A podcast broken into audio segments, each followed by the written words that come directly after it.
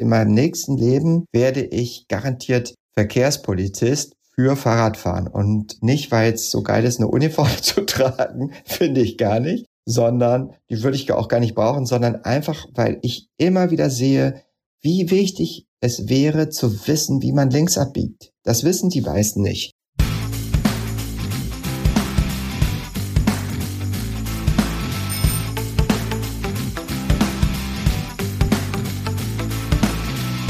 Jetzt Radfahren, der Karl-Podcast. Mein Name ist Florian Sturm und herzlich willkommen bei einer neuen Ausgabe von Jetzt Radfahren, dem Karl-Podcast. Heute spreche ich mit Matthias Matschke. Matthias ist seit Jahren einer der bekanntesten Schauspieler Deutschlands. Ihr kennt ihn vermutlich aus Krimiserien wie dem Polizeiruf in Magdeburg oder diversen Tatortfolgen oder als Professor T. Wenn ihr zu den Leuten gehört, die vor dem Bildschirm lieber lachen, als auf Mordermittlungen zu gehen, ist euch Matthias vielleicht in der Heute-Show begegnet, bei Sketch History oder an der Seite von Anke Engelke und Bastian Pastewka. Matthias steht aber nicht nur liebend gerne vor der Kamera, er sitzt auch ziemlich gern im Sattel. Und das seit Jahrzehnten fast jeden Tag. Was das in Berlin bedeutet, wo Matthias seit knapp 30 Jahren lebt, wird er uns in dieser Podcast-Folge berichten. Wir sprechen über die Ignoranz von Autofahrern, über Mobilität im Fernsehen, seine Wiedergeburt als Verkehrspolizist und peinliche Radtouren mit seinem Vater. Außerdem wollte ich wissen, warum er sich Ende letzten Jahres ein Lastenrad gekauft hat und wie er damit durch Berlin cruist. Ihr werdet merken, dass Matthias und ich keinerlei Aufwärmphase brauchen, sondern wir im Grunde sofort im Gespräch drin sind. Das liegt vor allem daran, dass Matthias und ich uns schon einige Jahre kennen. An dieser Stelle noch ein kleiner Hinweis. Hin und wieder war die Internetverbindung etwas instabil. Ich sage nur, willkommen im digitalen Deutschland. Deswegen ist die Tonqualität bei Matthias leider ab und zu etwas wackelig. Dafür bitte ich euch an dieser Stelle schon mal um Entschuldigung und hoffe, ihr hört trotzdem bis zum Ende durch. Ich verspreche euch, es wird sich lohnen. Also setzt den Helm auf und macht euch bereit. Denn wir treten jetzt ordentlich in die Pedale mit Matthias Matschke. Hallo Matthias, herzlich willkommen im Karl-Podcast. Hallo, ich freue mich sehr. Matthias, wann hast du zuletzt auf dem Fahrrad gesessen und wohin bist du gefahren? Ähm, gestern ähm, zu meiner Mutter, also aus Mitte nach Charlottenburg ähm, das waren, glaube ich, 5,9 Kilometer, hat meine Fitnessuhr mir gesagt. Genau, für alle, die es nicht wissen, Matthias wohnt in Berlin. Ja, richtig, ja. Welches Gefühl verbindest du mit dieser Radfahrt von gestern? Also für mich ist Fahrradfahren immer auch ein Stück Freiheit. Also dieses, dieser, dieser Begriff Mobilität ist nicht nur sozusagen ein politischer, sondern auch ein genussvoller und persönlicher. Also mobil zu sein ist schon immer ein Traum und den mache ich mit jeder Fahrt, äh, egal wohin sie geht, auch immer wieder ein bisschen wahr. Also sozusagen selbst entscheiden zu können, mich aufs Fahrrad zu setzen und dahin zu fahren. Diese Freiheit hatte ich nicht mal, als ich noch viel normaler Auto gefahren bin als heutzutage, sondern das ist wirklich verbunden mit diesem Verkehrsgerät. Das war jetzt eher so die Antwort, was Fahrradfahren allgemein für dich bedeutet, aber ich kenne es auch von mir. Jede Fahrradfahrt ist irgendwie ein bisschen anders. Deswegen nochmal ganz konkret die Frage, die, die Fahrt von gestern. Ich meine, da kommen immer andere Leute an einem vorbei. Welches Gefühl verbindest du wirklich mit dieser Fahrt von gestern? Wie war das gestern? Also gestern war äh, sehr gutes Wetter, es war gar kein äh, Regen zu ähm, befürchten, das war schon mal gut und es war nicht zu kalt und nicht zu heiß, weil ich oftmals dann entweder schwitze oder friere. Und ähm, es war teilweise wieder mal nicht ganz ungefährlich, das muss man leider auch sagen. Es gibt immer so neuralgische Punkte, wo man den Autofahrer nicht ausweichen kann. Und das konnte ich gestern auch nicht und da wird es manchmal immer wieder ein bisschen eng oder so, sowas wie links abbiegen, da, was ich eben auch äh, ab und an normal äh, machen muss. Ja, das, das war gestern auch wieder etwas kritischer. Da sind wir auch schon mitten im Thema Radfahren in Berlin. Ist nicht so ganz ohne, oder? Radfahren in Berlin ist le leider wirklich ein großes Problem und es müsste das Gegenteil sein. Da bin ich fest von überzeugt und will auch dafür werben. Diese Stadt könnte problemlos wie andere Metropolen in Europa eine großartige Fahrradstadt sein. Warum? Es gibt, also du kannst, es ist immer flach, äh, also äh, Anstiege sind Witze, das sind für andere Türschwellen, äh, äh für andere Städte. Also von daher ist es wirklich, man kann äh, hohe Geschwindigkeiten fahren, wenn man es denn könnte. Denn dagegen steht, glaube ich, das Selbstverständnis der anderen Verkehrsteilnehmer, die sich in der Fressordnung viel weiter oben sehen. Das ist das eine, das sind sozusagen die lebendigen Komponenten. Und die nicht lebendigen sind eben die Voraussetzungen, wie man fährt. Und die Fahrradwege sind ein Witz. Also ich fahre natürlich immer, so wie gestern auch, mit großer Freude über den 17. Juni, weil es was Erhabenes hat, in dieser langen Flucht entweder auf das Brandenburger Tor oder auf die Siegessäule zuzufahren. Aber wenn du einfach dauernd durchgeschuckelt wirst und denkst, ach, hätte ich doch eine Federung, weil der Fahrradweg einfach in einem katastrophalen Zustand ist und dann auch einfach irgendwo aufhört, dann macht das überhaupt gar keinen Spaß. Und du lebst ja seit 30 Jahren in Berlin, das heißt ja. relativ viel Fahrradfahrerfahrung in Berlin. Wie würdest du Leuten, du hast es gerade schon so ein bisschen angedeutet, die nicht in Berlin Fahrradfahren gewöhnt sind, wie würdest du denen die, die Situation beschreiben? Bei Berlin hat zwar das, das neue Radwegegesetz beziehungsweise das erste Radwegsgesetz in ganz Deutschland, aber du hast gerade schon angedeutet, da gibt es ja noch erhebliches Verbesserungspotenzial. Ich möchte mit dem Positiven anfangen. Also da, wo sozusagen diese Pop-up-Radwege, die es auch aufgrund der Pandemie ähm, dann verstärkt gab, also auch sowas wie Kantstraße, oder auch die Friedrichstraße, das ist positiv zu bewerten, denn auf einmal hat man eine ganz andere und jetzt kommt's Street Credibility, denn äh, da gehört ja, äh, äh, da bringen wir ja sozusagen unsere Muskelkraft auf die Straße und bewegen uns damit fort. Und das ist gut. Und auch dort, wo einfach, mir fiel es gestern wieder auf, wo der Fahrradweg fast so breit ist wie die Autospur, verstummt die Großprotzigkeit von den Autofahrern, sondern denkt man auch so, na gut, wenn die jetzt so viel äh, Platz haben, da muss ja irgendwie was dran sein. So, das ist so das Grundgefühl.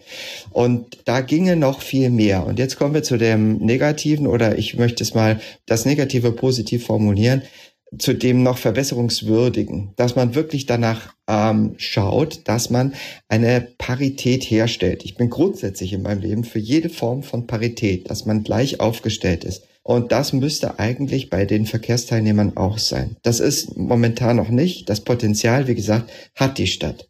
Siehst du da eher den Fahrradfahrer in der Pflicht, um für sich eine eigene Lobby zu sein? Ist die Verantwortung eher in der Politik?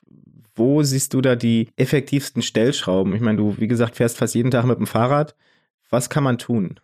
Nun, also Politik steht ja nie für sich, sondern Politik wird von uns gemacht. Ob wir das nun mittelbar machen durch unsere Wahlstimme oder ob wir das nun durch äh, Beteiligung als politisch aktive Menschen tun, ist dabei gleichwertig wichtig. Denn das bedeutet natürlich einmal müssen die gewählten Vertreter unserer Meinungen die Möglichkeiten in die Tat umsetzen, qua Gesetz. Das ist klar, das ist ja auch ganz simpler der ganz simple Weg. Aber in der täglichen Umsetzung dessen, was möglich ist, sind wir in der Pflicht. Das heißt, wir sind als Fahrradfahrer verpflichtet, uns so zu benehmen, um das jetzt mal so kantmäßig zu sehr heruntergebrochen zu formulieren, dass wir so wie wir behandelt werden wollen im Straßenverkehr auch die anderen behandeln. Das heißt also, ich bretter nicht mehr über rote Ampeln zum Beispiel. Das ist äh, eine simple Pflicht. Warum? Weil man damit ein denkbar schlechtes Beispiel ist. Und das muss gar nicht sein. Also man ist ja nicht schneller und man macht den anderen eigentlich nur vor, ey, ich bin eigentlich so eine Ratte, die sich irgendwie durch jedes enge Kanalrohr zwängen kann und ihr könnt mir gar nichts sagen. Man kann so dieses Robin Hood-mäßige machen, ist aber scheiße. Warum? Weil man damit nicht sozusagen klar macht, dass man ein ganz normales Anrecht hat, im Verkehr gleichberechtigt zu sein oder gleich den anderen zu sein. Und das ist das eigentlich Wichtige, was man sagen müsste. Ich fahre nicht mehr über rote Ampeln, ich halte mich an Ver Verkehrs, ähm, Quatsch, an Straßen, ähm, Fahrradwege, jetzt habe ich's. Äh, ich fahre auf Fahrradwegen, selbst wenn sie holprig sind. Und ich streite mich auch. Das muss man auch noch sagen. Also ich, wenn jemand sich bei uns hier in Mitte gibt es so eine markante Stelle, wo Leute, wo der Fahrradweg quasi auf die, zum Linksabbiegen auf die äh, Fahrspur mündet und da stehen regelmäßig Autos, obwohl da eine dicke Haltelinie ist. Und da meckere ich schon mal gerne zurück, weil da sind, machen sich auch meine 30 Jahre Berlin bewährt, dass man auch, wenn man nichts zu sagen hat, ruhig mal zurückmeckert. So ein bisschen Berliner Schnauze, also wie. Ja, wie muss man haben. Ja. Wie, wie, gehst du da vor, wenn es zu diesem Konflikt kommt? Also versuchst du da eher irgendwie kompromissorientiert zu sein und die, die harmonische Lösung? Oder sagst du dann auch mal, Leute, so geht's nicht? Also es kommt drauf an, was passiert. Es kommt auch drauf an, wer drin setzt, wo man denkt, da, da macht es Sinn, sozusagen jemanden nicht nur zu vermitteln, dass er ein Arschloch ist, weil die meisten sind es wirklich nicht, das muss man anerkennen, sondern also wenn da einer denkt, er, er kann wirklich den sozusagen seinen minder bemittelten Selbstwert durch sein Auto aufwerten und durch seinen Fahrstil, dann habe ich schon Lust, mich mit dem zu streiten. Nicht bis aufs Messer. Das ist Schwachsinn. Äh, wüsste nicht, wo das schon mal zielführend durchgeführt wurde. Aber habe schon Lust, Leuten zu sagen, und da ist natürlich äh, Klugscheißer gefahren, deswegen muss man das auch kontrolliert tun, zu sagen, also das ist falsch. Wo Sie gerade stehen, Sie müssen hinter der Haltelinie sehen, schauen Sie mal, da ist ein Fahrradsymbol auf dem Boden, das soll so viel sagen wie, das ist für Fahrräder. Und äh, manchmal geht das auch. Die Leute meckern da vielleicht nochmal zurück, aber es klickert vielleicht ein bisschen was durch. Das ist das eine. Das andere ist aber, ich bin ja nicht sozusagen der Verkehrskasper, der dann immer aufklärt, äh, wie, wie es eigentlich gehen sollte. Weil ich möchte ja eigentlich mich da in der, so wie Autofahrer von ihrem Selbstverständnis das auch tun, in der, in den Straßen bewegen, ohne mich dauernd erklären zu müssen. Und das ist eigentlich mein Ansinnen. Und da kommen wir wieder zurück auf die Politik. Also je mehr Lobby die Politik macht für Fahrradfahren als Normalzustand, desto mehr Leichtigkeit kann ich überhaupt auch bringen. Für sich selbst Lobby zu sein, ist schwierig, denn dann bleibt es sozusagen bei dem Straßengemecker. Es sei denn, man macht es vielleicht über so ein Medium, wie wir das hier gerade tun oder über andere, aber dann muss man wirklich daraus so was Größeres machen. Das ist schwierig. Und eins will ich noch sagen, also in meinem nächsten Leben werde ich garantiert Verkehrspolizist für Fahrradfahren und ähm, nicht, weil es so geil ist, eine Uniform zu tragen, finde ich gar nicht, sondern die würde ich auch gar nicht brauchen, sondern einfach, weil ich immer wieder sehe, wie wichtig es wäre zu wissen, wie man links abbiegt. Das wissen die meisten nicht und haben da vielleicht sogar irgendwann mal einen Fahrradwimpel bekommen mit acht oder neun oder zehn Jahren an ihr Fahrrad, aber das reicht nicht. Man muss wirklich wissen, wie man links abbiegt oder rechts oder sonst wie, um äh, schadensfrei äh, über eine Kreuzung zu kommen. Und dass man sozusagen lässig den Zeigefinger drei Zentimeter nach links kein Andeuten dahin ist, dass man jetzt links abbiegen will. Und dass ein Schulterblick echt, echt, echt, echt, echt wichtig ist. Ja, denn man muss wissen, was um einen selbst herum passiert. Das ist unsere Verpflichtung für, zur Rettung des eigenen Arsches. Du hast es gerade gesagt, die Rettung des eigenen Arsches, weil als Fahrradfahrer ist man, wenn man in Gewichtsklassen spricht, immer unterlegen, wenn es irgendwie ja. auf, äh, auf Autoverkehr kommt. Und würdest du sagen, Radfahren in Berlin ist gefährlich? Radfahren in Berlin ist gefährlich. Das muss man leider so sagen. Aber wie gesagt, es ist nie zuträglich zu denken, ich bin eigentlich so eine kleine stechende Biene oder ich bin Robin Hood oder ich bin sowas. Das ist halt blöd oder mehr als das. Es ist einfach frustrierend. Und ich will aber diesen Frust nicht aufkommen lassen. Ich will sozusagen sagen, denken können, dass es anders geht. Da ist vielleicht, steht uns das deutsche Wesen entgegen, so dieses, ich äh, lass mir aber meine Freiheit nicht nehmen und äh, äh, dieses und jenes äh, von allen Seiten, dass man sozusagen denkt, dass die große Freiheit liegt in der Möglichkeit, von allen. Und das heißt damit, dass man versucht, sich so zu benehmen, dass alle wirklich möglichst viel Freiheit genießen. Das müsste möglich sein.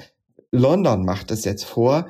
Paris ist eine Fahrradstadt geworden. Es ist möglich. Kopenhagen ist es schon so lange. Oh, die denken schon gar nicht mehr drüber nach. Amsterdam. Warum müssen Berliner denken, dass man nur mit einem AMG durch die Stadt walzen kann? Und also von mir als ein Tipp als Hobby-Urologe, der Penis wird wirklich nicht länger durch Hubraum. Das ist ein Mythos. Das muss ich hier mal ganz knallhart in diesem teils medizinischen Podcast auch noch mal kurz erwähnen.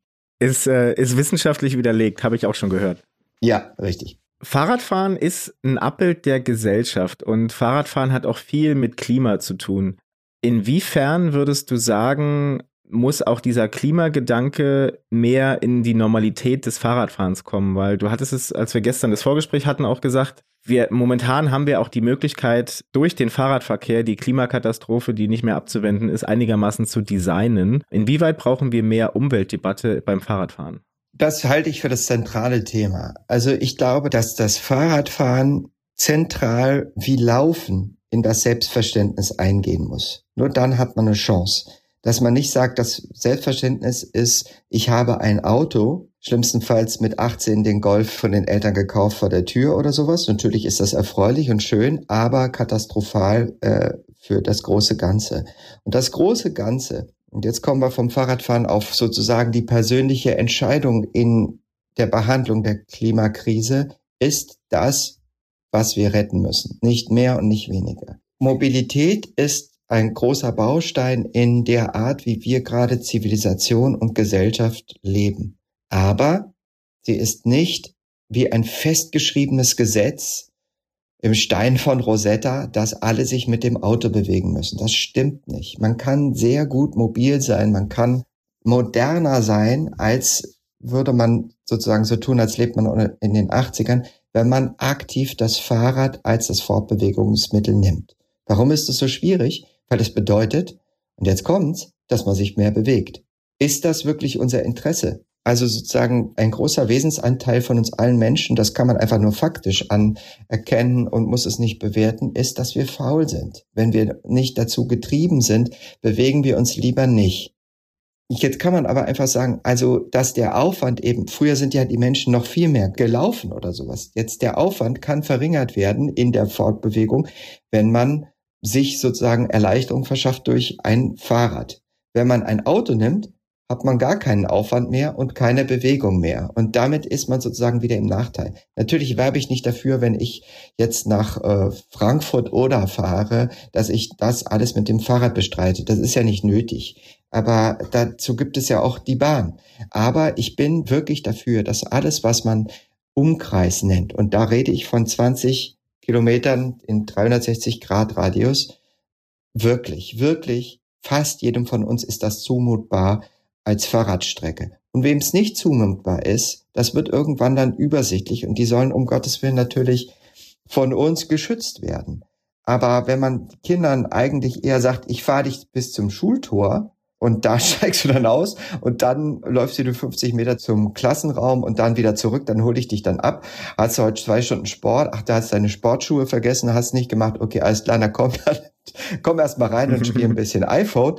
Dann also ich meine, ich mache das natürlich jetzt auch Spaß, dieses Horror-Szenario. Also so ist es ja nicht, aber in gewisser Weise pampern wir uns so stark selbst, dass wir nicht die Chance haben, Mobilität als natürlichen Moment in unserem Leben zu akzeptieren. Wurdest du früher von deinen Eltern zur Schule gefahren? Naja, da sind wir schon äh, in Medias Res. Also ich würde sagen ja und nein. Also ich bin in einem Dorf aufgewachsen und die nächste Schule war schon mal vier Kilometer entfernt. Schulbus gab es teilweise. Aber sozusagen der normale Bus fuhr dreimal am Tag und natürlich äh, nicht so, dass es genau passte. Äh, meine Mutter war aber jetzt die Lehrerin und die ist äh, jeden Tag mit dem, natürlich mit dem Auto, wir reden von den 80ern, zur, äh, die vier Kilometer zur Grundschule gefahren und hat mich dorthin mitgenommen. Äh, manchmal bin ich eben auch mit dem Schulbus gefahren, deswegen habe ich vorhin gezögert.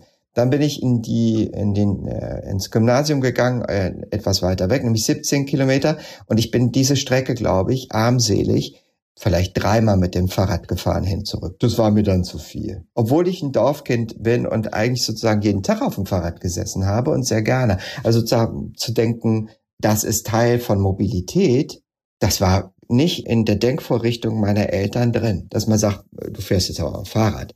Äh, nicht deswegen, also auch Faulheit natürlich, wir sprachen drüber, aber eben auch, meine Eltern hatten schlichtweg Angst, dass mir was passieren könnte. Also das war noch weniger als jetzt. Also ich glaube, als ich in der elften Klasse war oder so, also wirklich eher Richtung Abitur, da gab es dann einen Fahrradweg. Vorher war da einfach nichts. Es war, also mit dem Fahrrad da, diese, und das war bergig. Ich komme aus dem, äh, also Rande des Obenwalds. Da musste man strampeln. Und sozusagen, dass da fuhren die Autos auch wirklich mit außerhalb geschlossener äh, Ortschaften 100. Also das war gefährlich. Und erinnerst du dich noch daran, wie du Fahrradfahren gelernt hast? Selbstverständlich. Das hat auch wirklich einen nachhaltigen Eindruck auf mich gemacht, weil ich also mein Vater war ein begeisterter Autofahrer. Der ist auch Werkzeugmacher geworden bei Adam Opel in Rüsselsheim und hat dort mit Begeisterung diese Lehre gemacht. Das fand er das Tollste von der Welt, Autos, ja. So, äh, und hat dann auch für die Autoindustrie partiell gearbeitet, also erst in der Forschung und dann für, für, für Autoreifen. So, das war immer so sein größtes Ding. Aber angefangen hat er eigentlich mit nach der Flucht da aus äh, irgendwie sich aus alten Fahrrädern ein eigenes Fahrrad zusammenzubauen. Und ich glaube, diese Begeisterung konnte er mir vielleicht sogar unbewusst mitgeben, dass man sagt, also es ist einfach toll, sich drauf zu setzen auf so ein Fahrrad und das bewegt sich dann, indem man einfach nur ein bisschen seine mit den Beinen strampelt. Und deswegen war ihm, glaube ich, sehr daran gelegen, dass ich auch relativ früh für damalige Verhältnisse relativ früh begonnen habe mit dem Fahrradfahren. Da war ich vielleicht fünf oder so. Und äh, also es gab dann auch Kinder, die haben erst mit acht Fahrradfahren gelernt. Und das war für mich nicht denkbar und für Gott sei Dank für meinen Vater oder meine Eltern eben auch nicht. Und äh, da erinnere ich mich daran, dass ich auf einem roten Fahrrad mit äh, weißen Ballonreifen gesessen habe. Er hält mich am Kragen hinten vorsichtig fest und ich brülle nicht festhalten, äh, nicht loslassen, nicht loslassen. Er sagt nein, nein und irgendwann tut das doch und in der Mischung aus Ärger und Freude fahre ich das erste Mal allein. Das ist der entscheidende Moment. Ich glaube, ab da war auch sozusagen die Liebe zu dieser Art der Fortbewegung geboren und festgesetzt für immer. Und hast du dich danach eher zum Robin Hood-Fahrer, den du ja vor ein paar Minuten angesprochen hast, entwickelt? Also bist du eher so forsch und wild und ungestüm gefahren, weil es eben auf dem Land war? Oder warst du eher so der, der defensive Fahrer in der Jugend? Naja, ich bin ja sehr hörig von meinem Wesen her und meine Mutti hat gesagt, ich soll das nicht machen, dann habe ich es auch nicht gemacht. Mal, manchmal war ich so ein bisschen aufmüpfig und das ist so scheiße, was man halt so macht, so irgendwie. Äh, ich fahre jetzt einfach voll durch äh, über diese Rechts-vor-Links-Kreuzung. Ich höre ja, wenn einer kommt, bis ein anderes Fahrrad kam und solche Sachen. Diese ganze Scheiße, die man vielleicht auch auslassen kann. Aber ich habe sie gemacht. Aber sehr schnell, also sozusagen dann in der Stadt zu fahren, das war dann echt nochmal eine andere Herausforderung Forderung, weil wie gesagt, man hat ja eigentlich Platz auf dem Land sozusagen. Und äh, wenn man jetzt nicht gerade auf den Bundesstraßen fährt, sondern so dann im, so wie ich, so im äh, Dorfrand Neubaugebiet, da ist das problemlos. Da muss man pro Stunde drei Autos ausweichen oder irgendwie sowas. Das, das ging natürlich dann alles gut. Aber dann war irgendwie klar, dass ich so gut können muss, dass ich mich auch wirklich nicht selbst gefährde. Und dadurch, also ich habe das genossen. Ich habe schon immer gerne so solche, so, ich habe jetzt, äh, glaube ich, drei Führerscheine gemacht und einer davon ist eben dann auch, also Fahrradführerschein oder diesen, wie heißt das, Fahrradprüfung, ne? Im, Im Westen hieß das Fahrradprüfung, so mit Wimpel und so, ne? Ja dann eben Führerschein natürlich, also Autoführerschein und dann den Bootsführerschein. Ich fand alles drei immer ganz toll, irgendwie sozusagen die Regeln für Fortbewegung zu lernen. und habe das auch immer sehr gut abgeschlossen. Also nicht, dass ich da, äh, weil nicht, weil ich so ein toller Hecht bin, sondern glaube ich, weil ich da auf einmal so voller Elan war für das Lernen von so sind Regeln und wenn man das so macht, kann ja eigentlich nichts passieren, du kannst voll Spaß haben. So der regelhörige Matthias Matschke, da kann ich mir dich ja. als Verkehrspolizisten echt sehr, sehr gut vorstellen. Ja. ja. Ja, Grundfrage, was haben wir denn falsch gemacht? Also das würde ich gerne mal mich sagen hören. Na, das haben wir falsch gemacht. Ja. Aber du hast trotzdem auch mal einen ziemlich heftigen Fahrradunfall miterlebt, oder? Ja, also ich bin wirklich mal mit dem Fahrrad losgefahren. Ich hatte eben, äh, wie sich das gehört, äh, so ein grünes Bonanza-Rad äh, von meinem Cousin. Und der hatte halt so eine Gangschaltung so wie so in so einem so einem Mustang oder sowas. Das war halt, es waren die 80er, aber das Fahrrad war noch aus dem, wie ein Auto, die Gangschaltung, und das Fahrrad war aber noch aus dem, äh, aus den 70ern und halt so Anfang, Ende 70er, äh, so ein Bonanza-Rad. Und da konnte man eben schalten, erster, neutral, zwei und drei. Warum auch immer man neutral, also N braucht für, fürs Fahren, ist völlig sinnlos. Und da bin ich einmal angefahren und der hatte nicht ganz sauber geschaltet und dann bin ich so durchgetreten und das Fahrrad fiel so richtig schön langsam zur Seite und ich habe mich noch abgestützt mit der Hand. Ein kleines Knöchelchen dieser vielzelligen Knöchel in der Handfläche gebrochen, ein Stück Zahn ab und neun Stiche am Kinn hat mich das alles gekostet. Und das war natürlich total scheiße, weil ich, das ist so doof, man fühlt sich dann so, äh, so blöd. Aber das war alles selbst verschuldet natürlich und denkt nur, warum kann ich nicht gut Fahrrad fahren? Aber andere Sachen, bin auch schon, fällt mir gerade ein, bin auch schon in Berlin angefahren worden. Also jetzt nicht so mit vom Rad fliegen, aber so, weißt du, so halt so, so gedetscht, so mit dem Spiegel. Und man denkt, sag mal, geht's noch? Ja. Und dann auch selbst so blöd, so äh, sich selbst beweisen im November noch, äh, späten November noch auf der Straße Fahrrad fahren zu können und dann im Fahrradkreisel bei Glatteis voll auf die Fresse und so ein Scheiß. Also das passiert ja leider alles. Und äh, vieles ist vermeidbar davon und andere Sachen eben sind nicht vermeidbar sozusagen. Ja, und glücklicherweise lernt ja der Mensch auch dazu. Also ich nehme an, du würdest heute nicht mehr im November bei Glatteis durch Berlin Fahrrad fahren. Genau, da also da irgendwann kommt dann sozusagen die steigende Angst dazu oder diese oder sagen wir eine andere Bewusstseinsstufe, wo man denkt, ah Sakrament, äh, was mache ich hier eigentlich und äh, sich so gewahr werden. Also ich kenne es noch vom Motorradfahren in meiner unsteten Jugend bin ich dann auch Motorrad gefahren und ich weiß noch den Moment, wo ich wirklich an der Rechts-vor-Links-Kreuzung dachte, wo, wo mir wieder mal die Vorfahrt genommen wurde und mich nur gerettet hat, dass mein Fahrlehrer wirklich gut war und mir gesagt hat, nee, du musst für die anderen denken und mir das wirklich die, das Leben gerettet hat und dachte, was mache ich hier eigentlich? Wie mich schugge ist das sozusagen, um diese, um das Fahrgefühl, das ja unbestritten sehr schön ist, genießen zu können, so viel Risiko auf sich zu nehmen. Und da habe ich auch aufgehört, ja. Für die anderen mitdenken ist auch ein gutes Stichwort, das ich dann hätte an den Fahrradpolizisten Matthias Matschke, weil es ist ja gerade in so einer Großstadt wie Berlin, wo wirklich fast täglich oder wöchentlich wahrscheinlich man irgendwie in brenzlige Situationen kommen kann. Es ist ja ein, schma ein schmaler Grad zwischen ich fahre defensiv und, und schütze mich selber und ich fahre irgendwie mit breiter Brust und, und selbstbewusst, um den anderen auch zu signalisieren, hey, ich bin vollwertiger Verkehrsteilnehmer. Wie findest du da für dich die richtige Balance? Ich glaube wirklich, dass man eben immer wieder klar machen muss, ich halte Verkehrsregeln ein, dass man eben nicht den Robin Hood rausgeht, weil das wird nichts. Das ist wirklich dann nur äh, sozusagen, äh, wer ist besser, wer ist schneller, wer ist wendiger. Das ist komplett fehl am Platze in jeder Form von Verkehr. Für Geschlechtsverkehr möchte ich jetzt nicht meine Hand ins Feuer legen. Selbst da würde ich denken, wer es besser ist, ist der falsche Ansatz. Aber ähm, sagen wir mal, im Bereich Straßenverkehr ist das immer sozusagen eine äh, um im Bild zu bleiben, Sackgasse. Deswegen versuche ich wirklich klar zu machen den anderen Verkehrsteilnehmern, ich halte mich an Regeln. Ich biege auf dem, wie gesagt, ich fahre nicht über rote Ampeln, ich kürze nicht ab über, oh Gott, hoffentlich sieht mich morgen nicht jemand, wie ich das mache. Aber ich würde jetzt mal von behaupten, ich fahre nicht dann mal schnell über die Fußgängerampel oder solche, solche Sachen, sondern ich warte eher wie so ein Prinzipienreiter an der roten Ampel. Warum? Weil es besser ist weil das heißt irgendwie, ich akzeptiere grundsätzlich die Regelungen, die nicht völlig beliebig oder sinnlos sind. Und jetzt zur anderen Seite, die du gerade beschrieben hast, die breiten Schultern, die braucht man da dennoch. Also, und es ist ganz komisch, es ist wirklich, als wäre man ein blödes Insekt oder Tier oder wie mit, mit übersichtlich großer Hirnleistung.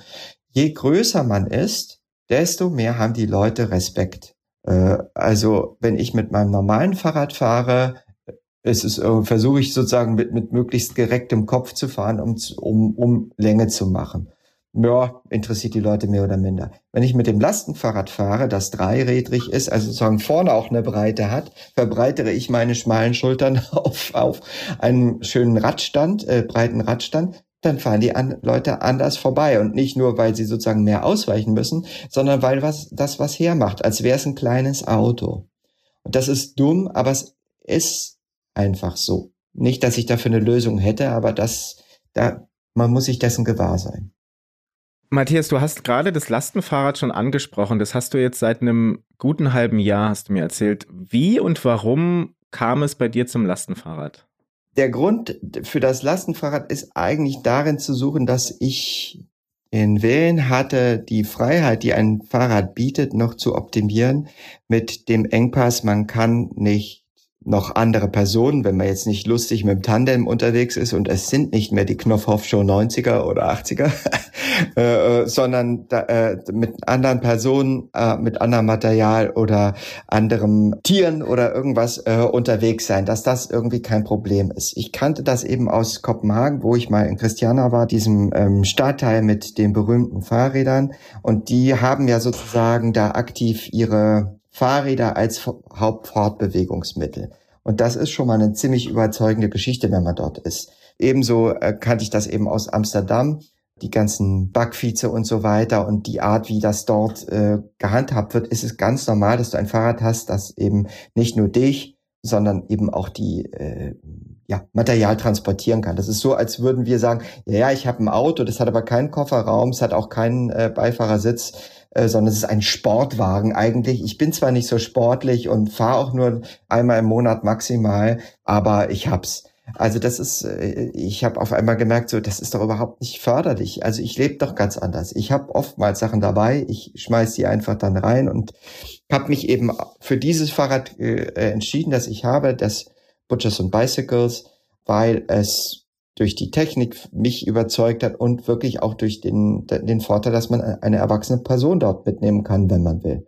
Setzt man einfach vorne rein und das ist auch erlaubt und äh, es hat auch einfach die Option, dieses Ganze von äh, jetzt fahren wir los und lass schnell machen, weil wir haben, äh, sonst sind wir zu spät, aber wir sind ja im Stau oder wir finden keinen Parkplatz und dieser ganze Mist fällt halt weg. Und das ist so ein zuträglicher Moment für die Mobilität. Das darf man nicht vergessen. Und mit welchen Erwartungen bist du dann ins Lastenradfahren reingegangen? Weil viele Leute, die noch nie auf einem Lastenrad saßen, die mögen jetzt vielleicht denken, öh, sperrig, klobig, man kommt nicht um die Ecken. Man findet auch mit dem Lastenrad nie einen Parkplatz. Mit welchen Erwartungen bist du da reingegangen und wie sieht jetzt eigentlich der Alltag bei dir mit dem Lastenrad aus? Wofür nutzt du das? Ich äh, benutze das Lastenrad wirklich sehr oft. Also zum Einkaufen, zum auch einfach mal, also nach Charlottenburg, also zu meinen Eltern bin ich auch schon damit gefahren. Äh, das ist sozusagen in mein Leben ganz normal integriert. Also wie gesagt, also ob man da nun äh, Tiere, Kinder oder äh, Material hat, alles ist möglich. Deswegen denke ich da nicht mal mehr drüber nach. Also es gibt auch noch Momente, wo ich, also meine Mutter mit 89 Jahren habe ich zur Knie-OP mit deren Auto, also mit dem Auto meines verstorbenen Vaters gefahren. Das habe ich gemacht, weil meine Mutter, der ist auch nicht mal beizubringen zu sagen, Mensch, setz dich doch mal ins Lastenrad mit, mit kaputtem Knie und 89 Jahren. Das muss doch möglich sein. Nein, das ist nicht nötig. Aber, ähm, und das ist, glaube ich, auch wichtig gewesen, sozusagen, dass ich sie in ihrem Auto dorthin fahre. Aber ich, für mich sieht mein Leben ja anders aus. Ich, ich, ich kann das gut machen. Ich habe auch sozusagen die Möglichkeit, mich so ähm, gegen Wind und Wetter zu schützen, dass es nicht unangenehm ist. Das ist ja mittlerweile alles heute nicht mehr so wie früher. Deswegen ist das äh, aktiv in mein Leben transportiert. Ich mache eigentlich alles mit dem Fahrrad oder mit der BVG. Und wenn die BVG richtig geil ist, dann optimiert sie auch noch irgendwie, dass man so easy mit Fahrrädern und jetzt kommt's, Lastenrädern auch da rein und rauskommt, dass die Mobilität völlig unbeschwert wird. Kannst du ein bisschen von dem Fahrgefühl, was ein Lastenrad mit sich bringt, erklären? Weil ich persönlich selber saß beispielsweise auch noch nicht auf einem Lastenrad. Also die, die, die Welt des Lastenfahrrads teilt sich in zwei, äh, in zwei Hemisphären, wie das so, äh, die, die, wie das Hemisphären an sich haben, nämlich Zweirad, Dreirad natürlich. Zweirädrig kann ich sagen, also ich bin alles Test gefahren, weil ich wirklich wissen wollte, was ist nur wirklich das Beste. Zweirädrig ist es sicher so, dass so die um, äh, also über eine lange Stange die Umlenkung immer noch die bessere Option ist, als wenn du einen Kasten hast, den du so, wie man das aus alten Filmen kennt, sozusagen, der Bäckersjunge muss äh, sozusagen eigentlich einen großen Kasten um die Ecke schieben und äh, wenn er zu schnell führe, würde er umfallen und es ist auch alles umständlich, umständlich und so weiter. Also dieses Oldschool Bugfeeds ähm, Gefühl habe ich auch schon ausprobiert, das war aber sehr schnell nicht meins. Wie gesagt, sind Zweiräder eigentlich auch eine Option, aber da, das ist halt eine wackelige Geschichte. Du musst halt wirklich immer dir klar machen, du musst äh, bei jeder Ampel anhalten, so wie man das vom normalen Fahrrad gewöhnt ist, aber du musst halt unter Umständen auch mal 50, 60, 70 Kilo in Balance halten. Was alles nicht so schwer ist, aber es ist ein bisschen aufwendiger. Der Fahrkreis, äh, wie heißt das, der Wendekreis und Radius bei den Kurven ist natürlich größer, aber mein Gott, also das ist jetzt alles im Bereich des Machbaren.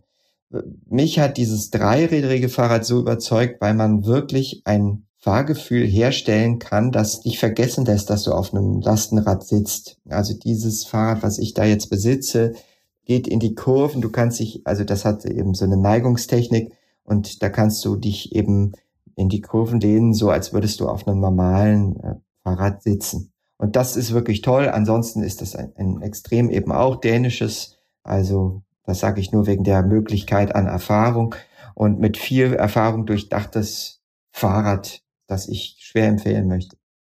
Und hattest du schon mal Parkplatzprobleme mit dem Lastenrad in Berlin? Sagen wir mal so, ich hatte schon mal menschliche Parkplatzprobleme im Sinne von, äh, da können Sie aber nicht parken. Und dann habe ich gesagt, da kann ich aber parken, weil das geht ja nicht anders. Und wenn nicht, können wir gerne da zu den Polizisten da hinten gehen und mal kurz besprechen, ob ich das darf oder nicht. Äh, und dieses dumme Geschwätz meinerseits hat aber dazu geführt, dass ich dort parken konnte, wo ich wollte. Weil das ist ja immer machbar und arrangierbar. Ähm, man muss natürlich wissen, sagen, dass man, es geht ja nie wirklich darum, um das eigentliche Problem, dass man irgendwas verstellt. Wenn man nicht doof ist, verstellt man halt nichts. Stellt das halt nicht dahin, wo es stört. Aber äh, das Doofe ist halt, dass die Leute denken irgendwie, der darf das aber nicht, weil der hat denn vielleicht einen Vorteil von, wo ich nicht weiß, ob ich den nicht auch haben könnte. Oder irgend so ein Scheiß. Und das muss man, aber das ist ja immer so. Von daher ja und nein. Und äh, man lebt halt damit. Hat dein Lastenrad einen E-Antrieb? oder nicht?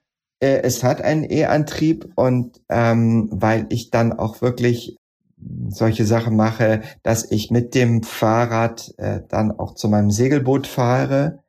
Nicht oft, weil ich das oftmals dann eben auch noch anders löse mit meinem anderen normalen Fahrrad und mit der BVG und dann fährt man äh, eben zur Havel, dann in meinem Fall Richtung Grunewald und äh, da kann man dann aussteigen. Da darf man eben leider das äh, Lastenrad nicht mitnehmen. Das würde ich aber, wenn ich könnte.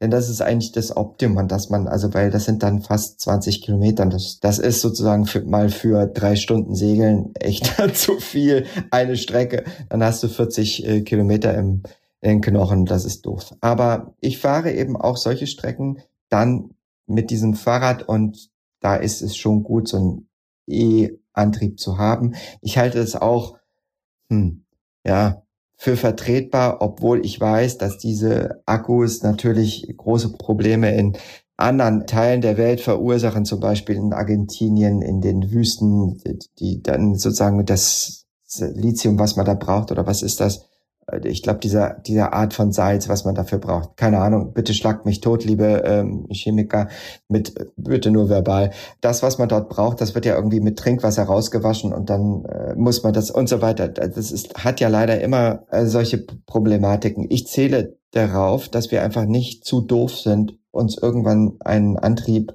der auch einen E-Motor antreibt, was natürlich viel besser als jeder Verbrennungsmotor ist, das müssen wir uns einfach mal klar machen, herstellen können, so einen Akkumulator, der auch wirklich Dinge ohne diese Art des schädlichen Abbaus akkumulieren kann. Daran glaube ich einfach.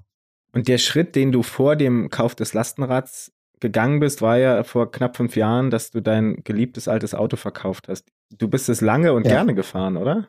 Ich bin mein Auto lang und gern gefahren, weil es das schönste Auto ist, das man sich vorstellen kann. Äh, ein Volvo 940, so richtig oldschool, wie die Autos eigentlich sozusagen schon immer dann aussahen, so seit 50 Jahren oder so.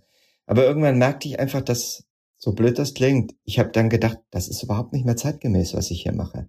Und ich habe das jetzt, ich habe 17 Jahre lang gefahren, ohne große Reparaturen und dachte aber irgendwann, warum? Also wie oft steht das rum und ich fahre nicht damit oder äh, wie viel Reparaturen kostet das, obwohl eigentlich nichts Größeres dran ist oder Wartung, wie viel Benzin, was mache ich hier einfach äh, eigentlich?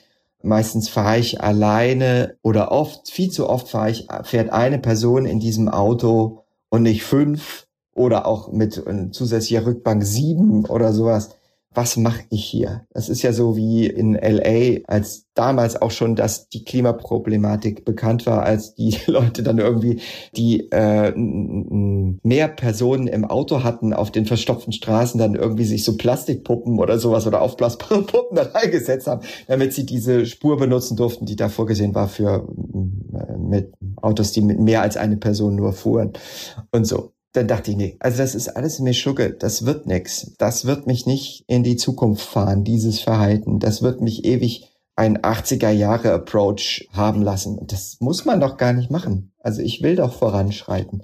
Außerdem will ich nicht, dass unsere, dass ich die Klimakrise noch verstärke. Das, das geht nicht. Ich will das Gegenteil. Ich will es irgendwie noch in der Hand haben, dass ich unseren Kindern etwas hinterlasse, was ich auch vorfinden durfte. Und das tun wir gerade das Gegenteil davon. Das war der Grund. Und fiel es dir schwer, dieses Auto abzugeben oder war das eher mit Erleichterung verbunden? Es war eine große Erleichterung zu, zu denken, irgendwie, ah, ist das schön. Und wie gesagt, es gibt immer wieder auch Momente, wo ich mir ein Auto miete, also durch also sozusagen dieses äh, Miles und Drive Now und dieses ganze Zeug. Das mache ich natürlich auch. Oder wie gesagt, das Auto meiner Eltern bewege ich für solche Sachen, wie ich es vorhin erzählt habe. Wenn ich meine Mutter ins Krankenhaus fahre, ja. In der Summe sind das dann natürlich viel weniger Fahrten als früher, wo ich dachte, ich muss jetzt dahin mit dem Auto fahren. Muss ich nicht. Deswegen war das eine große Erleichterung für mich. Wirklich eine spürbare physische wie, wie psychische. Was ich erstaunlich finde, ist, du hast schon jetzt schon mehrfach dargelegt, wie unangenehm und gefährlich und ja eklig eigentlich Radfahren in Berlin sein kann, dass du aber trotzdem sagst, ich lebe in Berlin seit 30 Jahren und Fahrrad ist mein, mit neben den Öffis, meine Wahl Nummer eins bei den Verkehrsmitteln. Woher kommt das? Naja, wie ist diese Stadt aufgebaut? Diese Stadt ist keine Autostadt. Ja, also erstmal war ja ein Pupsdorf bis zur Gründerzeit und dann Groß-Berlin. Aber damals schon, ich glaube, wann war das? 1924 oder sowas, war der Potsdamer Platz der verkehrsreichste Platz Europas. Aber nicht nur wegen der Autos, die es damals auch schon anfänglich gab, sozusagen, sondern wegen der Straßenbahn, wegen der Busse. Also das war sozusagen die Mobilität, die in dieser Stadt war. Und wenn man, also die vielgescholtene BVG bringt dich eigentlich wirklich ziemlich gut an jeden Winkel unserer im äh, Durchmesser, glaube ich, 60 Kilometer großen Stadt. Und das ist schon machbar. Und so ist die Stadt eigentlich auch aufgebaut. Als ich hierher kam vor 30 Jahren, war es so, dass äh, die Berliner sagten, nee, ich laufe. Oh, ich war mit der BVG oder ich laufe. Äh, und ich frage auch nicht, wo ich muss, lieber verlaufe ich mir. fand ich irgendwie ganz guten Ansatz. Also da war sozusagen klar, man bewegt sich. Man bewegt sich, um irgendwo hinzukommen. Man bewegt sich zu Fuß und was man nicht über die große Distanz machen kann, macht man über die BVG. Und das Tolle ist, das ist das Wunder dieser Stadt, man braucht, ob man nun drei Stationen fährt oder 30, was ja durchaus möglich ist, irgendwie braucht man immer 40 Minuten, egal wohin man fährt. Und das, äh, das genieße ich und das plane ich ein und dann ist diese Fahrt auch sehr toll. Und ob die nun partiell mit dem Fahrrad ist, ob sie nun wirklich sogar nur mit dem Fahrrad ist oder ob sie mit der BVG ist, das ist alles möglich. Und so kann man, kann man gut in dieser Stadt sein. Denn egal, ob man in Stuttgart was ich keinem wünsche, äh, aufwächse wächst oder in anderen Städten, so wie ich in Darmstadt, was ich auch keinem wünsche, kann man wirklich äh, mobil sein, ohne Anstrengung, aber ohne Auto. Das ist möglich. Es ist nur in unserem Kopf. Und man kann, und das, lass mich noch kurz hinzufügen, es ist so ein zu wert. Also weil du jetzt nochmal den Bogen zurückgeschlagen auf meine Fahrt gestern äh, mich angesprochen hast. Es war einfach toll, für diese zehn Minuten durch den Tiergarten zu flitzen und zu denken, oh, ist das schön. Man riecht kurz, wie das da riecht. Man diesen frischen Frühling, der noch herrscht. Es ist nicht zu heiß. Und man ist eigentlich dankbar und denkt, ah, ihr Stinkautos geht weg und genießt doch eigentlich alle, dass man hier durch eine, eigentlich eine im Prinzip relativ grüne Stadt fahren könnte. Ja, dieser grüne Aspekt, der ist ja auch eigentlich ein großer Vorteil Berlins und der Aspekt, den du gerade angesprochen hast, dieses bewusste sich fortbewegen, das ist, finde ich, auch ein Aspekt, der in der ganzen Mobilitätsdebatte noch relativ kurz kommt, weil ich meine, wenn man im Auto sitzt, dann geht es wirklich in den meisten Fällen, wenn man jetzt nicht gerade einen Roadtrip macht oder im Wohnmobil lebt oder so, geht es meistens darum, wirklich von A nach B zu kommen. Aber beim Radfahren geht es ja auch um den Weg an sich. Und ich glaube, wenn wir das ein bisschen stärker in die Debatte mit reinbringen, klar kommt es auch darauf an, wie und wo man sich bewegt, jetzt durch ein baustellenverbautes Hamburg oder durch einen ekligen anderen Ort fährt man auch ungerne. Aber ich glaube, wenn man mehr auf dieses bewusste Fahrerlebnis setzt, dann kriegen wir vielleicht auch noch ein paar mehr Menschen aufs Fahrrad. So ist es. Also dazu müsste man aber vielleicht wirklich auch sich selbst ein bisschen Disziplin aufschreiben. Also damit meine ich, dass man sagt, der Weg ist ein Bereich des Lebens. Also wenn man irgendwo hinfährt, ist das nicht nur ein Hetzen irgendwo hin. Und das merkt man beim Fahrrad vielleicht noch besser, weil wenn man hetzt, ist man geschwitzt und ist völlig fahrig auf dem äh, Sattel und das ist völlig sinnlos. Also man muss das hat ja immer Konsequenzen. Ne? Wenn man sagt, ich fahre mit dem Fahrrad, dann kann man eigentlich relativ gut einschätzen, wie lange man braucht. Und das stimmt auch meistens, wenn man, weil Fahrradstaus sind übersichtlich häufig in Deutschland. Und man kann es sich eigentlich auch so einteilen, dass man eben nicht völlig geschwitzt ankommt. Das heißt aber, dass man sich damit beschäftigt, nicht nur mit A oder B, also Ziel, äh, Start und Ziel, sondern dass man sich auch mit der Zeit dazwischen beschäftigt und als Lebenszeit begreift. So wie wenn man sagt, also im Schauspiel sagt man immer, was ich sehr treffend finde, Arbeitszeit ist Lebenszeit, deswegen muss, müssen auch Proben irgendwie für ein Theaterstück oder so, müssen gut sein. Also natürlich sind die auch mal scheiße, aber es muss einem gut gehen. Ich finde, von A nach B muss es einem gut gehen. Und das ist durchaus möglich mit dem Fahrrad. Dazu muss man aber eben umwerten und sagen, das ist, wenn ich da diese 20 Minuten, 10 Minuten, 30 Minuten fahre, ist das Lebenszeit. Und diese Umwertung, wenn ich den Gedanken noch kurz aufgreife, der, das geht ja auch übers Fahrrad hinaus. Es geht ja im Grunde auch die Umwertung und die Umwidmung des Platzes, durch den man sich bewegt. Weil wenn man am Ende dann so ähnlich wie in Barcelona mit den Superblocks oder ja, Kopenhagen ist ja ein viel zitiertes Beispiel, wenn man sich auch gerne durch diesen Raum bewegt, ist es ja auch nochmal was ganz anderes, weil man dann natürlich auch nicht nur die zwischen 18 und 35 oder 55-Jährigen aufs Fahrrad kriegt, sondern eben auch noch Leute, die sich das sonst womöglich gar nicht trauen. Also vor allen Dingen eben die, die jüngeren und die ältere Generation. Ähm, das glaube ich auf alle Fälle. Ich glaube wirklich, also wenn man das zum Normalfall macht und wenn man wirklich auch gut Fahrrad fahren kann, gut heißt eben umsichtig, äh, vielleicht auch mit dem von, von uns vorhin genannten Bewusstsein, was man da macht, dann kann das richtig toll sein. Und die Wahrnehmung der Stadt, wie gesagt, also ob das nun der Tiergarten ist oder egal, wo man fährt, das ist eine ganz andere Geschichte.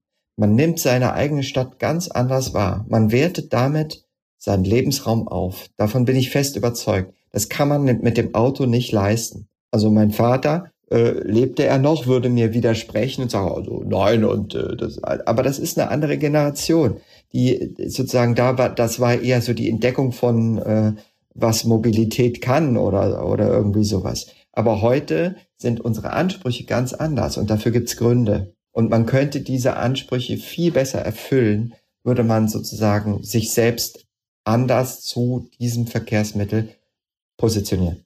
Bist du mit deinem Vater, dem Autofan, mal zusammen Fahrrad gefahren? Das ist richtig. Da gibt es ähm, sehr schöne und sehr peinliche Momente. Äh, von denen ich gerne berichte. Nämlich, also es war, äh, wie gesagt, dieses äh, Fahrradfahren und äh, beibringen, das war einfach ein sehr wichtiger Moment. Ich glaube, dass äh, sowas schweißt irgendwie zusammen. Ja? Da ist einer und der will, dass man sich fortbewegen können kann mit mehr als nur zwei Füßen und der bringt es einem bei und dann kann man das und irgendwie ist das ein, ein sehr intimer und lustiger und schöner, wenn auch steiniger mit Unterweg. Da werde ich vielen Leuten sagen, etwas erzählen, was sie schon wissen. Ähm, es gab aber zum Beispiel auch natürlich solche Momente, äh, wo meine Eltern mit mir dann auch mal, was man eben so, autofreier Sonntag, ne? Ja, heute fahren wir Fahrrad. So wäre das irgendwie so. Heute leisten wir uns irgendwie was ganz Besonderes. Ja, äh, äh, und mein Vater hat dann sehr, äh, äh, sehr früh schon die Angewohnheit gehabt, sich so für sowas anzuziehen. In seinem Fall war das seine Lederwanderhose und ein rot-weiß kariertes Hemd. Ich weiß nicht, ähm, ob äh, das bei einigen äh, Klingelleuten auslöst, aber so sahen Eltern oftmals aus, wenn sie sich gegeben haben, als heute habe ich frei, heute habe ich Genusszeit. Und das war aber sozusagen für ihn dann auch quasi die Uniform zum Fahrradfahren. Und als ich, glaube ich, in der neunten Klasse war oder so, wie gesagt, ich bin am Rande des Odenwalds aufgewachsen und in einer Schule in Darmstadt gewesen, in einem Gymnasium. Und meine Lateinlehrerin hatte irgendwie ausgefunden, dass man im Odenwald eine Villa, eine alte römische Villa, da beim Ausgraben archäologisch helfen kann. Äh, so und unter Anleitung natürlich. Und ähm, dann hat sie gesagt, da fahren wir jetzt eine Woche lang hin ins Landschulheim. Und irgendwann hat mein Vater mich dann früh morgens damit überrascht am Frühstückstisch, dass er sagte, ja, wir warten ja gestern bei Elternabend. Ich habe mich da jetzt freiwillig gemeldet, dass ich dort äh, mitfahre bei der Fahrradtour, die uns eben von Darmstadt na, nach dorthin äh, begleiten sollte. Und das war hochnotpeinlich für mich, mein Vater mit, mit so äh, Wildleder, Dreiviertels äh, Wanderhose und rot-weiß kariertem Hemd, der da vor meinen, also wenn man in der neunten Klasse ist, ist da schon viel Potenzial für Peinlichkeit und die anderen haben gesagt, hier ist das dein Vater oder was, wie sieht der aus und so. Das war natürlich alles da. Äh, das war so ein Moment, wo ich mein Fahrrad sehr verfluchte äh, und dachte, warum können wir nicht einfach mit dem Auto oder mit dem Bus fahren, so wie andere das auch machen. Aber das äh, fand eben nicht statt und dadurch haben meine Lateinlehrerin und mein Vater diesen Tross von Neunklässer Jugendlichen mit Fahrrädern angeführt. Ja. Das heißt, du bist dann nicht unmittelbar neben deinem Vater gefahren? Nein, ich bin ganz hinten gefahren natürlich um, und habe mich auch bewusst trödelig und aufmöpfig äh, gegeben. Ich würde noch mal kurz auf deinen Beruf als, als Schauspieler beziehungsweise auf die Medienbranche eingehen, weil im Grunde, also du arbeitest jetzt seit, ich weiß nicht, 30, über 30 Jahren als Schauspieler und das ist ja eine Branche, deren ja, ich würde fast sagen, Selbstzweck ja die Außendarstellung und die Öffentlichkeit ist. Das heißt, die Filmindustrie hat auch eine gewisse Lenkungswirkung und auch eine, eine Vorbildfunktion. Und ganz, ganz häufig ist es ja so, dass die Helden und Protagonisten immer irgendwie in den dicksten Autos rumfahren. Inwieweit siehst du da Potenzial auch, dass man das auch anders darstellt, dass man eben den Helden vielleicht auch mal zumindest die, die Stadtfahrten, die machbar sind, irgendwie mit dem Fahrrad ähm, zuteilt? Oder ist das von meiner, also ich habe von der Filmindustrie keine Ahnung, vielleicht denke ich mir da auch gerade was aus, was gar nicht geht, aber ich könnte mir vorstellen, dass es da vielleicht den einen oder anderen Hebel geben könnte. Die Filmindustrie an und für sich gibt es ja nicht. Also es gibt Kino und es gibt Fernsehen und da gibt es, obwohl das, obwohl die dieselben Mittel benutzen, Unterschiede. Kino kann vielleicht mehr noch Visionen entwerfen und hat auch eine schwindende Kraft. Das muss man leider ganz faktisch anerkennen wenn man, gehen wir deswegen mal aus Fernsehen, weil das sozusagen das ist, was uns täglich begleitet oder Streaming-Dienste wären dann auch das, dasselbe. Wenn man dort einem Helden ein Fahrrad zuschreibt als Hauptbeweg Fortbewegungsmittel, dann kann man davon ausgehen, dass man einen Öko oder ich versuche jetzt bewusst sozusagen diese Nennung so zu beschreiben, äh, erzählen will oder jemanden, der wie, wie man das so schön in konservativen Kreisen so klimabewegt ist oder so, dass man das erzählen will, weil man sagt, ja, damit zeichnet man natürlich ganz deutlich eine Figur. Dass jemand sich fortbewegt mit den, mit eigener Muskelkraft auf einem Fahrrad. Also ich wüsste nicht mal ein Beispiel, also außer äh, die Ferien des Monsieur Hulot, wo er äh, sozusagen als Komiker äh, auf dem Fahrrad sehr virtuos und die Stunts selbst gemacht hat. Ich erinnere, also wer es noch nicht gesehen hat, erinnere ich daran, er als Postmann da ähm, die Brücke verfehlt und mit voller Wucht in den Bach fährt. Das ist schon ein ziemlich geiler Stunt. Das sind aber eben natürlich Ausnahmen. Also das macht man immer nur, wenn man Comedy, erzäh Komik erzählen will oder irgendwas. Ist das aber nicht gerade das Problem, dass man mit diesem Narrativ, wenn wirklich ein Protagonist ein Fahrrad hat, dass man das automatisch an ein, an ein Charakterbild knüpft und nicht das einfach ja. als gegeben, als normal ansieht? Das ist das Problem. Und da kann man nicht mehr und nicht weniger sagen. Das ist das Problem. Also, dass man sagt, also dieser Charakter muss ein Fortbewegungsmittel haben, das äh, motorisiert ist, am besten mit einem Verbrennungsmotor und am besten ein deutsches Fabrikat, äh, das äh, Sicherheit und Verlässlichkeit und Plumsi-Wumsi äh, äh, suggeriert. Das ist einfach so. Das ist, da wird auch nicht viel zu machen sein. Äh, ich würde eher sagen, wenn es ist ja sogar so, dass, obwohl wir alle wissen, wie scheiße Zigaretten sind, wenn Helden ein Problem haben, dann rauchen sie äh, meistens eine, auch heute noch. Und das ist äh, das ähnliche Konstrukt, dass man sagt, dass diese Narrative sind so tief verankert, dass man denkt, dass sie unumstößlich sind. Das sind sie natürlich nicht, aber wer heute einem, also selbst ein E-Fahrrad einem Kommissar an zudichtet, äh, einer Figur, der sagt, das ist halt, soll halt skurril sein. Das ist, glaube ich, der äh, arrogante Blick darauf. Und das ist erstmal unumstößlich. Hast du für eine deiner Rollen mal bewusst aufs Auto verzichtet oder bist du für eine deiner Rollen mal mit dem Fahrrad unterwegs gewesen? Ähm, naja, wir hatten, als wir Professor T ähm, entwickelt haben, war uns sehr schnell klar, dass er einer ist, der nicht Fahrrad fährt. Das war aber sozusagen aus der Figur heraus sehr leicht zu erklären. Das ist einer der, der hat äh, eine Phobie gegenüber äh, möglichen verschmutzbaren Flächen und ein Auto kann sehr schmutzig sein und äh, und so weiter. Also das heißt, also es war für uns leicht zu behaupten, dass er einer ist, der nur maximal mitgenommen wird oder eben irgendwie auftaucht und dann wieder weg ist und keiner weiß, wie es gemacht hat, aber sicher nicht Auto fährt. Das war uns klar, der hat keinen Führerschein oder der jedenfalls benutzt, zumindest benutzt er das Auto nicht. Aber das war wirklich eine Ausnahme. Wie gesagt, auch das ist ja eine skurrile, skurril ist ein furchtbares Wort, aber es ist eine eigenbrötlerische Persönlichkeit gewesen, der man auch sowas zuschreiben kann.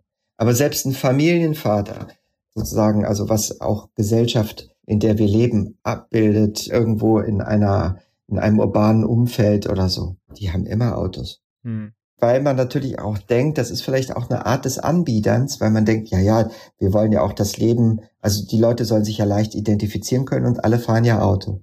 Aber dass die Identifikation über andere Dinge stattfindet und gar nicht darüber, was der für ein Auto fährt, das ist ja eigentlich eher sozusagen nur so der kapitalistische Anteil, die kapitalistische Sichtweise daran, ja. Das ist noch nicht, ist noch nicht da. Vielleicht müssen wir auch dahin gehen, ich meine, Mobilität, vor allen Dingen, wenn es ums Auto geht, hat ja extrem viel mit Repräsentanz und Außendarstellung und, und Ego zu tun. Wir haben vorhin schon über die Größe der Geschlechtsteile gesprochen, die damit ja. ähm, wissenschaftlich belegt nicht äh, vergrößert werden kann. Vielleicht müssen wir versuchen, auch diesen, das Fahrrad stärker als Statussymbol aufzuladen. Ich meine, vielleicht sind wir auch schon an diesem Punkt, wo das geschehen ist, aber vielleicht wäre das eine Möglichkeit, um um auch diesem symbolhaften Status des, äh, des Autos entgegenzuwirken? Da würde ich gerne mal ein Brainstorming machen dazu, weil wenn wir uns den Status quo anschauen, also es, das meine ich da wirklich ernst, weil äh, möglich ist es bestimmt, aber der Status quo ist ja, wenn man von, von Statussymbol spricht, ich habe das Carbon-Bike, das äh, äh, zwischen fünf und zehntausend Euro liegt und dieses und jenes hat und da und dort noch Gramm einspart und ich will damit auch Triathlon fahren. Ich komme leider nicht so oft zum Trainieren, aber ich habe es schon mal da und ich bin am Wochenende damit 60 Kilometer gefahren. Das ist ja eigentlich sozusagen das Bild. Also da sozusagen kommen wir über den Sportwagenbereich, ja, der aber auf deutschen Straßen, normalen Straßen und nicht auf Rennstrecken stattfindet. Das ist aber nicht das Ding in gewisser Weise, und das muss man natürlich auch ganz klar sagen, ich lebe in Berlin Mitte und ich habe ein Lastenfahrrad im preishöheren Segment und sozusagen ich entspreche dem Klischee eines Hipsters. Also auch ich fahre in gewisser Weise ein Statussymbol. Aber das macht ja noch nicht aus, dass man sagt, aha, wenn du einen Status erreichen willst oder irgendwas, was dann als konsequent kommen könnte, dann kaufe ich mir sowas. Die Leute kaufen sich eher das Auto.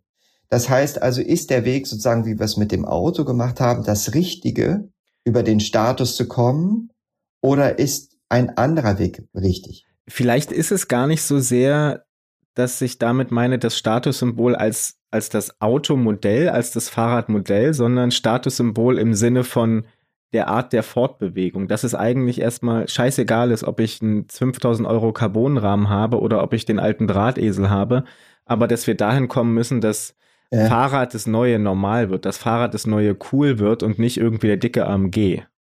Ja, das, das, das verstehe ich. Das, das ist allerdings auch schwierig. Also es, das ist, glaube ich, auch eine, eine, man muss sogar sagen, wirklich, also das meine ich auch nicht arrogant, äh, eine Bildungsfrage. Also sagen, wie man, wo man sagt, also wo man Leuten wirklich eben auch darüber mit ihnen redet, dass diese Art der Fortbewegung auch wirklich cool ist. Weil vorgelebt wird ihnen etwas anderes durch lebende Vorbilder, aber auch eben durch fiktive. Wir sprachen drüber, also in Film, Funk und Fernsehen.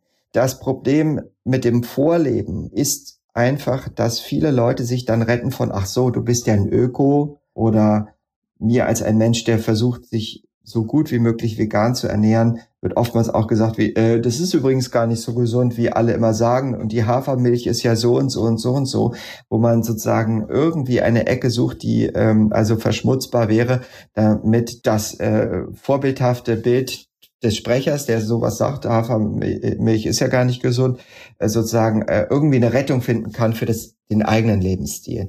Deswegen ist das schwierig, glaube ich, dass man sagt, ich bin besser als du. Hast du ja jetzt auch nicht behauptet, aber ich meine sozusagen, das ist, glaube ich, schnell die Abfolge, dass man sagt, ich versuche ein besserer Mensch zu sein, weil ich Fahrrad fahre. Ich finde aber, es ist gar nicht schlimm, wenn man ein besserer Mensch sein will. Es ist nicht schlimm. Man macht's eben, man, ich will ja nicht ein besserer Mensch sein als die anderen.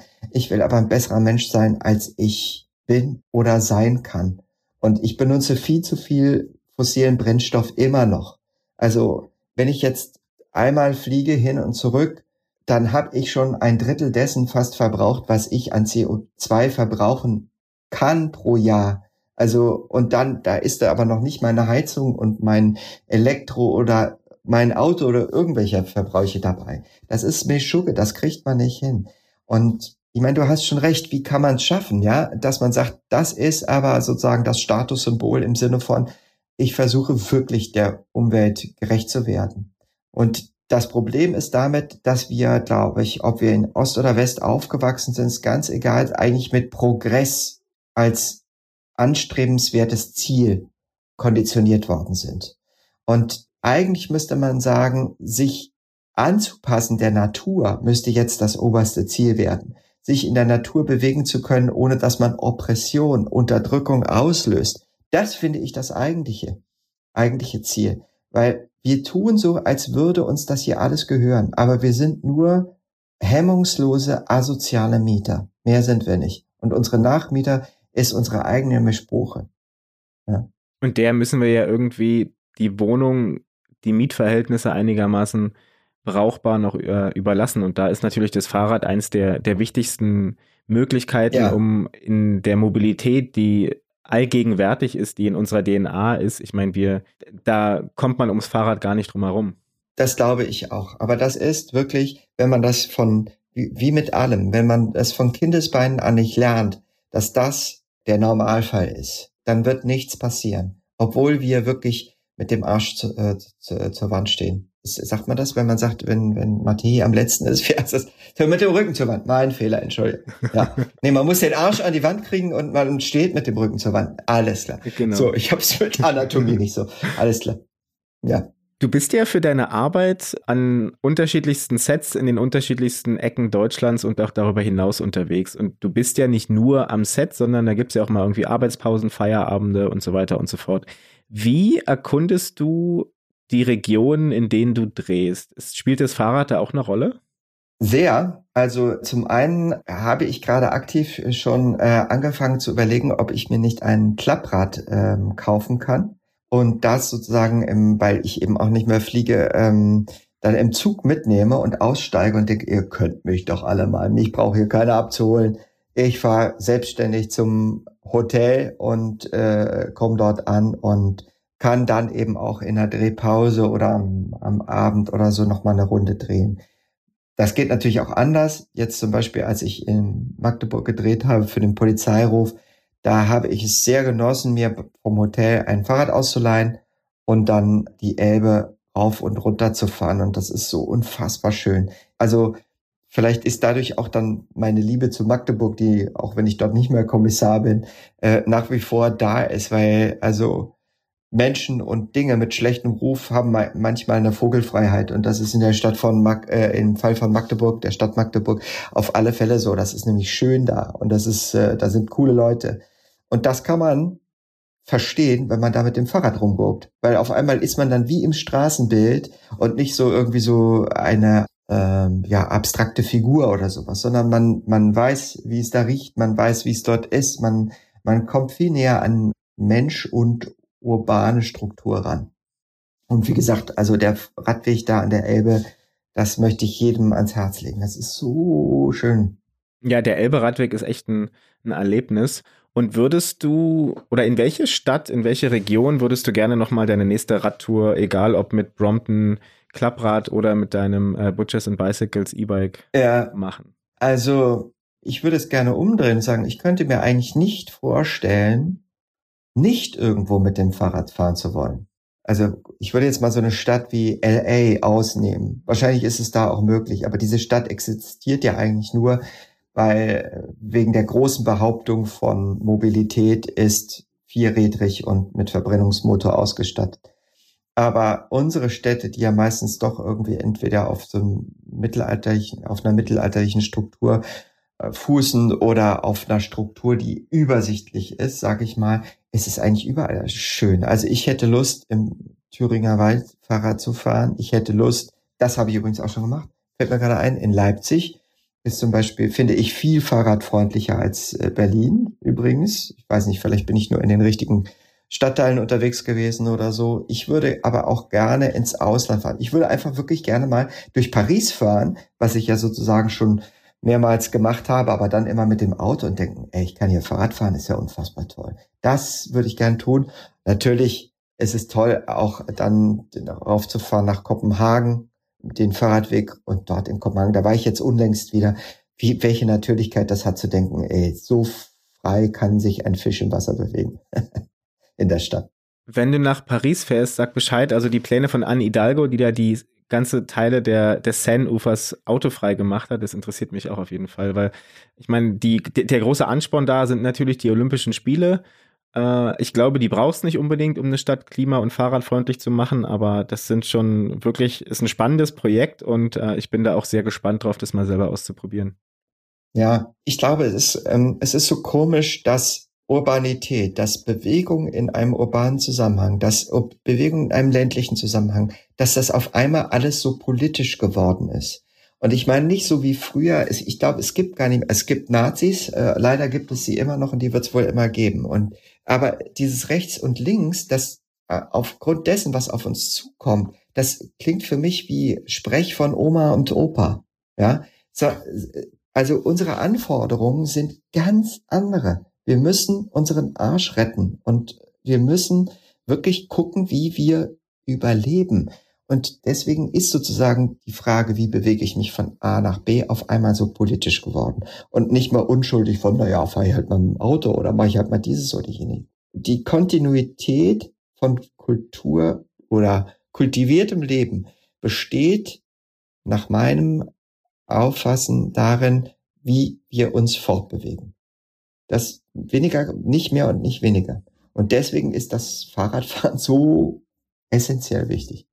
Das würde ich fast mal als äh, sehr, sehr schönes Schlusswort nehmen. Wir sind fast am Ende. Ich habe noch drei Satzanfänge für dich, von denen ich dich bitten würde, die dann äh, einfach ganz kurz mit den ersten Gedanken zu vervollständigen. Okay. Der erste lautet, auf dem Fahrrad fühle ich. Fühle ich mich seltsam, unbeschwert und gehöre der Stadt und der Natur. Ohne Fahrrad bin ich? ein fortbewegungsbehinderter Mensch, der sich nach mehr Freiheit sehnt. Und zuletzt, für eine fahrradfreundlichere Gesellschaft wünsche ich mir eine wirkliche Aktivität von jedem Einzelnen von uns und das Bewusstsein, dass wir die Klimakrise wirklich stoppen müssen. Matthias Matschke ist Schauspieler und Autor. Im September erscheint sein erster Roman Falschgeld und auch da geht es an der einen oder anderen Stelle ums Fahrrad. Matthias, vielen Dank für deine Zeit und das nette Gespräch. Herzlichen Dank. Ciao. Das war mein Gespräch mit Matthias Matschke. Ich denke, seine Leidenschaft fürs Radfahren und auch die Notwendigkeit, am Status quo zu rütteln, das wird in unserer Unterhaltung überdeutlich. Wer 30 Jahre in Berlin lebt und dort fast täglich mit dem Fahrrad fährt, der kann wahrscheinlich gar nicht anders, als sich eine klare Meinung zu bilden. Ich denke auch, dass wir von der Vehemenz und der Power und auch der Deutlichkeit mehr gebrauchen können, mit der Matthias für eine breitere Akzeptanz des Fahrrads in der Gesellschaft wirbt. Klar, in unserer Fahrrad- und Mobilitätsbubble sind die Vorteile und die Dringlichkeit des zweirädrigen Verkehrs längst angekommen. Doch für die Mobilitätswende braucht es eben alle in der Gesellschaft. Aktuell gibt es eben noch viel zu viele Menschen, die auf die Privilegien des Autos pochen. Keine Ahnung, ob da die wissenschaftlich nicht belegte Vergrößerung des männlichen Geschlechtsteils wirklich eine Rolle spielt. Interessant fand ich auch unseren Austausch über die Rollenbilder und Narrative in Film, Funk und Fernsehen. Warum ist eigentlich ein Kommissar oder Familienvater, der mit dem Fahrrad statt dem Auto unterwegs ist, automatisch ein Öko? Können Drehbücher vielleicht ein Hebel sein, um dem Fahrrad auch im Film den Status des Besonderen, des Absurden und Skurrilen zu nehmen? Ich weiß nicht, wie es euch geht, aber ich habe das Gespräch mit Matthias sehr genossen. Seine Berliner Schnauze, seine Selbstkritik, die klare Kante zu bestimmten Themen und selbstverständlich auch die Vorstellung von Matthias als ordnungsliebenden Verkehrspolizisten. Am Karl-Magazin und dem dazugehörigen Podcast arbeite ich selbstverständlich nicht allein.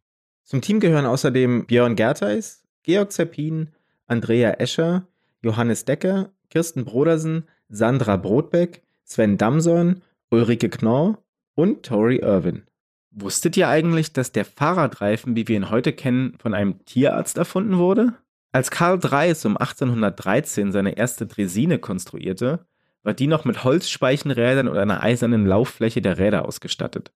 Einen Platten hat man sich damit also definitiv nicht geholt, aber wirklich komfortabel war die Fahrt vermutlich auch nicht. In den späten 1860er Jahren kamen dann die ersten Vollgummireifen auf den Markt und boten etwas mehr Komfort.